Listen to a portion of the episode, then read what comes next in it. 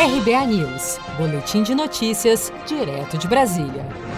Banco Central reduz novamente a taxa básica de juros como mais uma tentativa de estimular a economia. Nesta quarta-feira, 17 de junho, o Copom Comitê de Política Monetária reduziu a taxa de juros de 3% para 2,25% ao ano, confirmando as expectativas do mercado. Com um novo corte na taxa básica de juros da economia brasileira, a Selic, a caderneta de poupança, passa a render 1,58% ao ano ou 0,13% ao mês. Mas, mesmo com um rendimento menor, o retorno da poupança ainda supera o de muitos fundos de renda renda fixa, aponta a ANEFAC, Associação Nacional dos Executivos de Finanças, Administração e Contabilidade. Em live na noite desta quarta-feira, 17 de junho, a economista da XP Investimentos, Raquel de Sá, falou sobre a nova taxa Selic e seus impactos no atual momento da economia. Tudo isso afeta a economia real, né? Afeta não só os investimentos e não só o investimento daquele,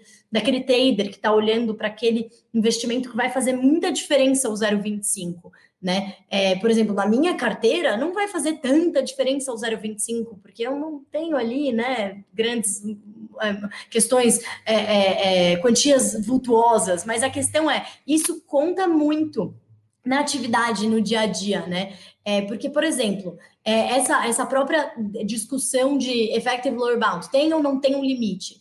É, quando o Banco Central fala assim, ah, a gente não quer que isso afete as condições de financiamento das empresas. Por quê? Porque a gente sabe que as empresas elas se financiam é, olhando a curva, é, elas financiam com base na curva de longo prazo, né? É, ninguém vai pegar um empréstimo, se você é um empreendedor, uma pequena empresa, você vai lá no banco e fala, ah, eu queria um empréstimo, é, Selic, por favor, essa opção que eu escolho, tá? 2,25, por favor. Isso não vai acontecer, né? A não ser que a gente esteja nesse momento de pandemia e que realmente o governo está financiando, está garantindo, e aí a gente consegue baixar as taxas de juros. Em maio, os depósitos de recursos na caderneta de poupança superaram saques em 37 bilhões e 200 200 milhões de reais. Segundo o Banco Central, foi o maior ingresso líquido de recursos na caderneta de poupança desde o início da série histórica do Banco Central em 1995. Embora a busca por maior rentabilidade seja do interesse de todos, analistas lembram que a regra de ouro nos investimentos continua sendo planejamento, acompanhamento dos mercados, diversificação e formação de uma reserva de emergência.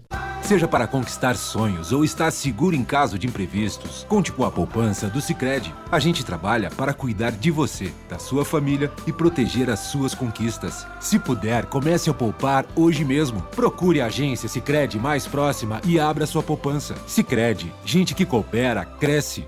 Com produção de Gisele Monteiro, de Brasília, Daniele Vaz.